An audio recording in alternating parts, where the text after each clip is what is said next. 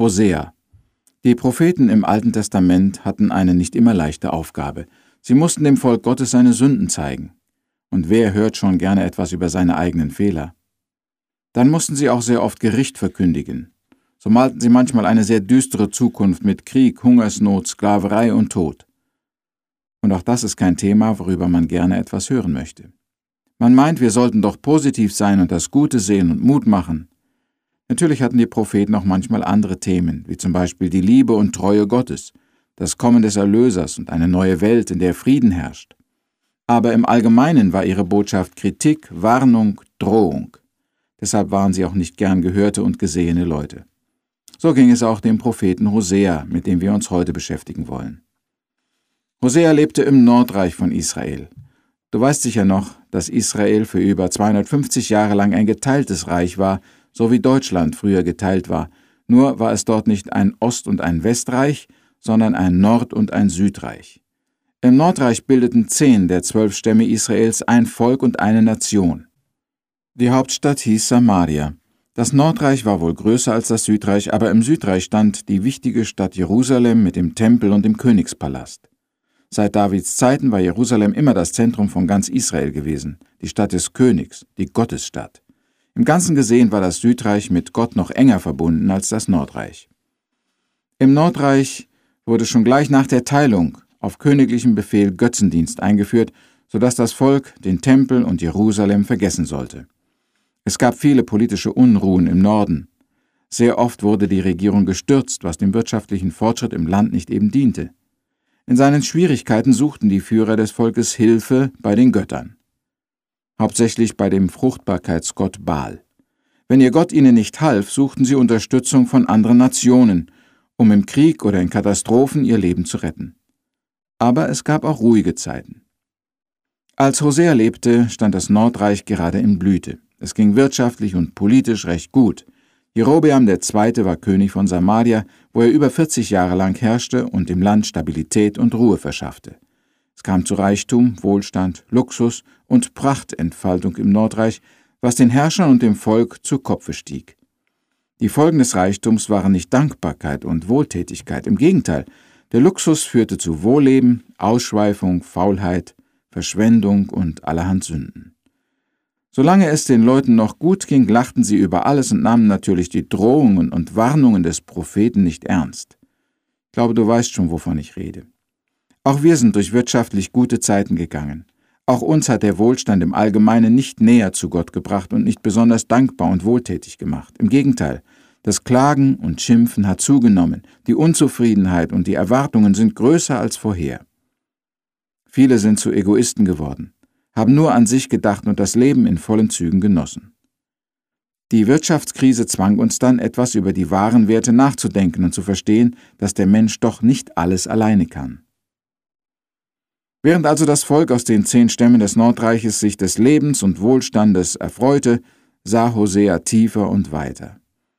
Er sah die sittlichen Vergehen der Reichen sowie des einfachen Volkes. Er sah die Habgier, Unterdrückung und Ungerechtigkeit. Er sah den Zerfall und den Untergang der Nation. Vor allen Dingen sah Hosea aber den Götzendienst und den Abfall von Gott. An dieser Stelle möchte ich dich auf einen entscheidenden Unterschied zwischen den Propheten der Bibel und so manchen selbsternannten Propheten unserer Tage aufmerksam machen. Es gibt nämlich auch heute noch Gesellschaftskritiker in allen Ländern, die die soziale Ungerechtigkeit, die Korruption, die Fehler und Sünden der Reichen und der Regierenden anprangern. Oftmals berufen sie sich in ihrem Kampf gegen die Ausbeutung und Ungerechtigkeit auch auf die Propheten im Alten Bund und sogar auf Jesus Christus. Aber das ist ein großer Unterschied zu den biblischen Propheten. Die Propheten der Bibel waren von Gott berufen, entweder durch eine Vision oder durch das Wort des Herrn. Sie verkündigten Gottes Wort. Auch bei Hosea ist das klar. Vieles, was er in seinem Buch schreibt, ist wörtliche Rede Gottes. Die biblischen Propheten riefen auch nicht zum Klassenkampf oder zu Protesten, Rebellion oder Gewalt auf, sondern zur Buße und zur Umkehr zu Gott. Hosea, wie alle seine biblischen Kollegen, sah die Ungerechtigkeit, die Ausschweifung im Zusammenhang mit dem Gesetz und Willen Gottes. Die Lösung war Buße und Umkehr zu Gott. Das war ihr Hauptanliegen. Die Propheten der Bibel waren auch selber gottesfürchtige Männer, die sehr bemüht waren, mit Gott in Harmonie zu leben und ihm zu gehorchen. Wenn ich mir die Weltverbesserer unserer Tage ansehe, dann kann ich sehr oft diesen Respekt vor Gott und den Glaubensgehorsam bei ihnen nicht finden. Sicher brauchen wir auch heute wieder Propheten, aber keine falschen, die sich selbst berufen, die nur Systeme und Strukturen ändern wollen, aber nicht das Herz. Wir brauchen keine falschen Propheten, die materielle, die soziale Not sehen, aber für die seelische, geistliche Not der Welt kein Auge haben. Wir brauchen Propheten, die arm und reich, hoch und niedrig zur Umkehr in die Gemeinschaft mit Gott berufen. Wärest du bereit, solch ein Bote Gottes in unseren Tagen zu sein? Was Hosea am meisten bedrückte, war der Abfall seines Volkes von Gott, und er sah alle ihre Habgier, Unterdrückung, Raub und Unmoral als Folge des Abfalls von Gott und seinem Willen. Er bezeichnete das Volk als ein ehebrecherisches Volk. Und dieser Ausdruck hat einen doppelten Sinn. Viele Leute damals trieben wirklich Hurerei und das sogar im Tempel der Götzen, als eine Art Opferkult. Sittlicher Verfall und Unmoral waren im ganzen Volk verbreitet. Aber der Begriff ehebrecherisches Volk bezog sich auch auf die Untreue Gott gegenüber. Israel hatte einen Bund mit Gott, in dem es versprochen hatte, Gottes Gesetze zu befolgen. Nun kümmerte es sich nicht mehr um seinen Bund, um die Gesetze und nicht mehr um Gott. Es wandte sich anderen Göttern zu und brachte ihnen Opfer und feierte ihre Feste. Der Begriff ehebrecherisches Volk sollte den Menschen klar machen, was Gott bei diesem Verhalten seines Volkes empfindet. Um zu verdeutlichen, in welchen Konflikt Gott angesichts der Treulosigkeit des Volkes gerät, muss Hosea eine sehr bezeichnende Handlung vollziehen. Gott wusste, dass das Volk in seinem Rausch nicht sehr aufmerksam auf Hoseas Worte und Predigten hören würde. Es war auch gar nicht interessiert an dem Thema des Propheten. Also sollte das Leben und die Taten des Propheten reden. Und so haben wir in den ersten drei Kapiteln des Buches Hosea eine sehr interessante Geschichte, die diesen Mann und sein ganzes Buch und Leben charakterisiert.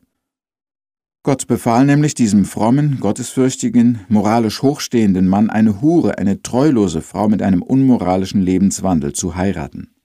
Allem Anschein nach geht die Ehe auch eine Zeit lang gut, aber dann fällt die Frau wieder in ihr altes Leben zurück, sie verlässt Hosea und hängt sich an irgendeinen Mann, der sie gar nicht liebt, ja, der sie als eine Art Sklavin hält. Doch Gott schickt Hosea hin und lässt ihn diese Frau für sich zurückkaufen, für 15 Silberstücke und 15 Scheffel Gerste. Dieses unglückliche Eheleben muss dem Propheten sehr schwer gefallen sein. Er war ein guter und treuer Familienvater, der trotz allem seine Frau liebte. Sie aber war untreu und verhinderte ein harmonisches, normales Zusammenleben. Mit dieser Ehesituation ist Hosea ein Bild für das Verhältnis Gottes zu seinem Volk. Gott hat Israel aus allen Nationen als sein Volk erwählt. Er bezeichnet es manchmal als seine Braut und seine Ehefrau. Er hat mit Israel einen Bund der gegenseitigen Treue geschlossen. In diesem Bund hat Gott bestimmte Verantwortungen übernommen, wie bei einem Ehebund der Ehemann bestimmte Verantwortungen übernimmt. Und Israel hat auch Verantwortungen übernommen, hauptsächlich aber Treue und Gehorsam. Doch nun ist Gottes Partner untreu geworden, wendet seinem Herrn den Rücken, wird ungehorsam und rebellisch und läuft anderen Göttern nach. Was soll Gott jetzt tun? Soll er einseitig den Teil des Bundes weiter erfüllen? Soll er weiter seinem Volk in Liebe und Treue zugeneigt bleiben? Oder soll er es einfach verstoßen und strafen? Aber Gott liebt noch immer sein treuloses Volk. Er möchte ihm vergeben und es zurückgewinnen. Und mit dieser Botschaft sendet er also Hosea los.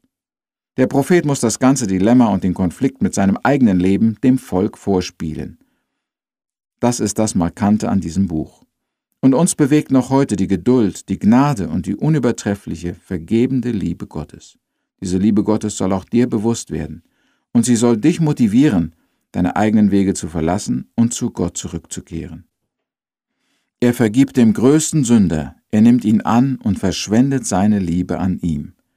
Wenn du an Hosea denkst oder sein Buch in der Bibel liest, dann denke daran, dass es eine Lektion über die Liebe und Treue Gottes ist. Wir beten. Deine Liebe und Gnade können wir nicht begreifen, o oh Herr, aber wir danken dir dafür.